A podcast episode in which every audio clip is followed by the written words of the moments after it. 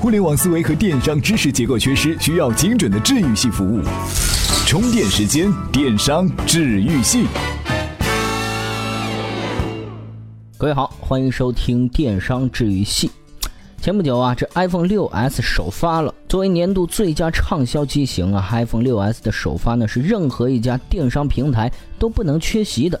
谁都希望借一年一度的苹果新款上线，提升或者稳固自身在三 C 方面的市场地位。特别是今年中国大陆又成为苹果新品的首发区，国内各类手机销售业态陷入了一场暗战，运营商、线下渠道、电商均在其中。哎，这到底是怎么回事呢？资讯之后，我们马上回来。每日必知。九月二十九日，美国航天局宣布，在火星陨石坑发现了溪流般的条纹痕迹，这是水流的重要证据。新技术已使研究人员能够确定液态水等的存在。地球二点零到火星有水，美国航天局为人类移民操碎了心啊！九月二十八日下午，国美在线召开媒体沟通会，表示投入一点五亿营销费用，打造为期一个月的十月嗨购节主题活动。看来在电商领域，天天过节并不是梦啊！九月二十八日，滴滴快滴宣布公司参与对印度最大的打车服务商欧拉的最新一轮融资，支持欧拉在印度市场推进扩张战略。玄奘西行取回真经，互联网公司西行输出互联思维。九月二十八日，轻松手机 CEO 谭文胜实名举报小米公司虚假宣传一事也有最新的进展。北京市工商行政管理局海淀分局已经确定立案调查处理。状况连连，看来小米还需要一个救火员。据英国《独立报》九月二十八日报道，苹果可能因为在 iOS 内置键盘中包含同性伴侣表情符号，而在俄罗斯面临最高一百万卢布（约合一点五万美元）的罚款，才罚十几部 iPhone 6s。众网友纷纷表示不服。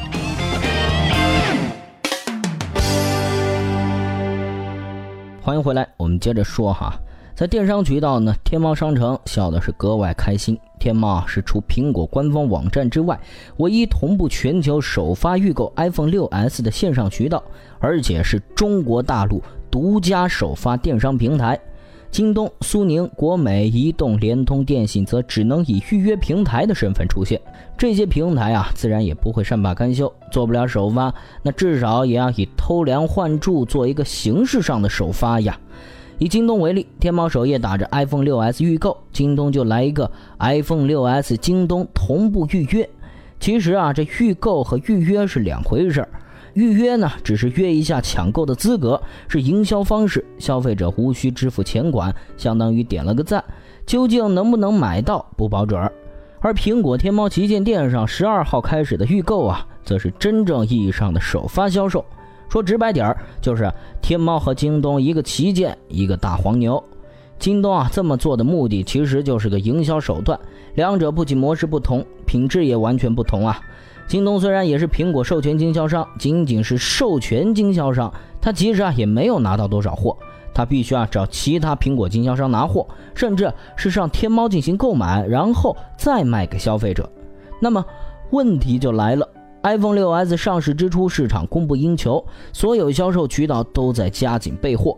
京东方面是很难从第三方渠道采购商品，而虽然为苹果的授权经销商，但由于啊在新款上市之初，苹果方面要保证自有渠道的销售量，根本无暇顾及非嫡系的京东的铺货量。于是呢，京东采取预定销售模式，也不难理解了。既然自己没有货，又不能在 iPhone 6s 的销售方面失声，只能是硬着头皮以预售的形式来抢占市场。对于京东，这显然啊又是一招妙棋。通过预定，不仅可以集中销售，通过销售期货形式呢抢占市场，又可以在保证市场热度情况之下，为采购团队来争取时间。待订单达到一定规模，采购团队才有谈判的底气。这个时候的京东啊，犹如西单苹果店外的大黄牛，收集场外排队人员的购买需求之后，集中前往苹果店采购，手中无货，利用用户的信任来换取渠道的信任。相比之下，天猫呢，由于采取的是旗舰店的销售模式，它的渠道呢属于苹果的嫡系，自然会采取及时发货的销售模式。这也是天猫成为中国大陆苹果官网以外唯一线上预购渠道的主要原因。其实啊，这一点也暴露了采购电商模式难以突破的瓶颈和弱点。第一，是采购电商品质的不可控。京东为代表的相当一部分采购式电商平台所销售的产品，相当一部分并没有企业直接供货，而是企业通过其他渠道采购，这显然是无法保证商品的绝对正版的。这也是最近采购电商大量爆出假货、水货的主要原因。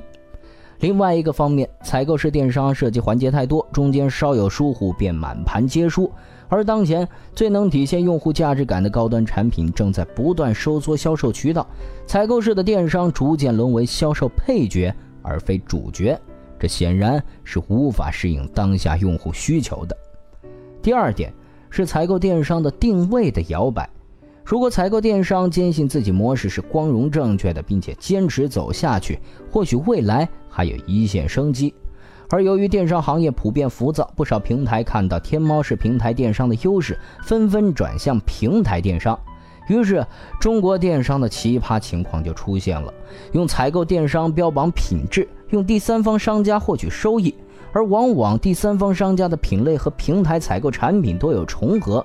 在流量资源有限的前提下，电商企业又做裁判又做运动员，资源配比多倾斜自家采购产品，第三方的商家沦为陪衬。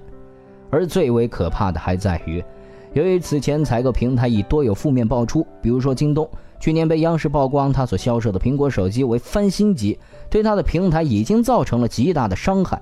因此啊，苹果这类一线的高端企业是不可能入驻京东这类在采购和第三方平台之间摇摆的商家的。京东为代表的摇摆企业只能陷入高低不成、进退维谷的尴尬境地。这次 iPhone 6s 的销售本质是电商行业的一道分水岭，从此平台电商携知名一线品牌一路走高，而摇摆中的采购电商。则正是面临被一线品牌和用户抛弃，沦为中低端销售平台的尴尬境地。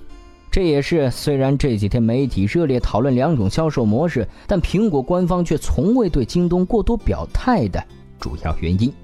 好了，这期的节目呢就是这样。最后给大家分享一篇关于跑男和极限挑战这两档节目明星和广告之争的文章。有兴趣的听众呢，可以到充电时间微信公众号后台回复“跑男”，就可以阅读这篇文章了。也欢迎大家到微信后台添加好友页面，搜索“充电时间”四个字来添加我们的微信公众号。这也是掌握和收听充电时间系列节目的最佳方法。好了，今天的节目就是这样，感谢您的收听，咱们下期再见。